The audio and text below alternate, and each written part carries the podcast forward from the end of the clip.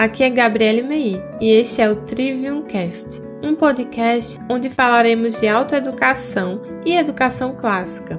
No episódio de hoje eu tenho uma indicação muito especial para você. Quero indicar um livro que fez parte da minha infância e é extremamente cativante ao meu ver. Ele é um daqueles livros que o C.S. Lewis fala que vale a pena ler em qualquer idade, apesar de ser um livro infantil. O livro é O Jardim Secreto, da autora Frances H. Burnett. E meu primeiro encontro com ele foi em uma biblioteca pública da escola que minha mãe trabalhava.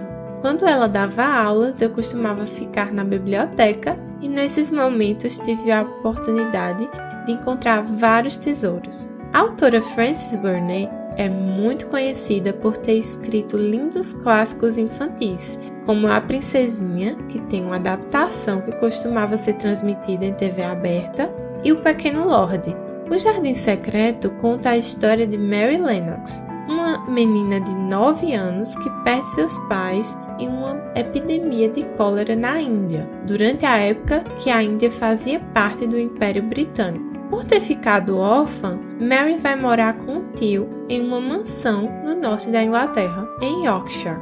A mansão era no meio de uma charneca do interior então todas essas mudanças vão ser um tremendo choque para Mary, que estava acostumada a uma vida sendo servida por aias indianas e que havia tido um tipo de educação que a deixou bastante rude e mandona. Por ter muita dificuldade em relacionar-se com pessoas e fazer amigos, nesta nova vida Mary passa a ter como principal entretenimento o explorar a grande casa, seus inúmeros quartos e o campo em volta. É a partir disso que ela encontra um jardim trancado por uma porta com uma fechadura. A partir daí, creio eu, que você precisa descobrir o que acontece.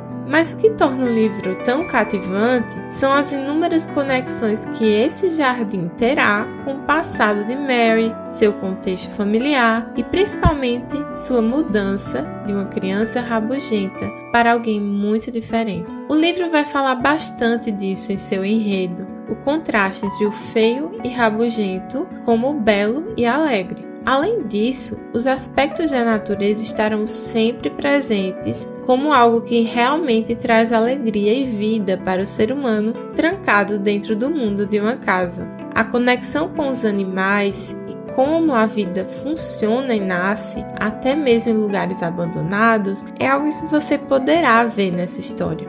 E, claro, o ensinamento de que criança precisa de ar fresco, correr, ralar o joelho e pegar em terra. O Jardim Secreto, como já foi falado, é um livro infantil, mas por ser um clássico, ele pode e deve ser lido em qualquer idade. Nele você vai encontrar uma linguagem simples e cativante. É um daqueles livros que você não consegue parar de ler. A edição mais recomendável, opinião quase unânime entre as pessoas que o leram, é a da editora 34. Na tradução, você vai perceber a escolha de um sotaque roceiro para os criados da casa, numa forma de representar no idioma brasileiro o sotaque roceiro dos criados da mansão onde Mary vai morar. No mais, essa história vai te lembrar da beleza da criação de Deus, da transformação de pessoas e na beleza que Deus derrama através da graça comum. Há muitos elementos bucólicos e míticos no enredo e uma atmosfera que vai de misteriosa para mais alegre e festiva. Nos adultos, talvez desperte uma saudade da infância, e nas crianças, o que há de mais belo na infância. Portanto, leiam esse livro, por vocês e por seus filhos. Encerramos assim mais um episódio do Trivium Cast. Obrigada pela sua atenção e até o próximo episódio.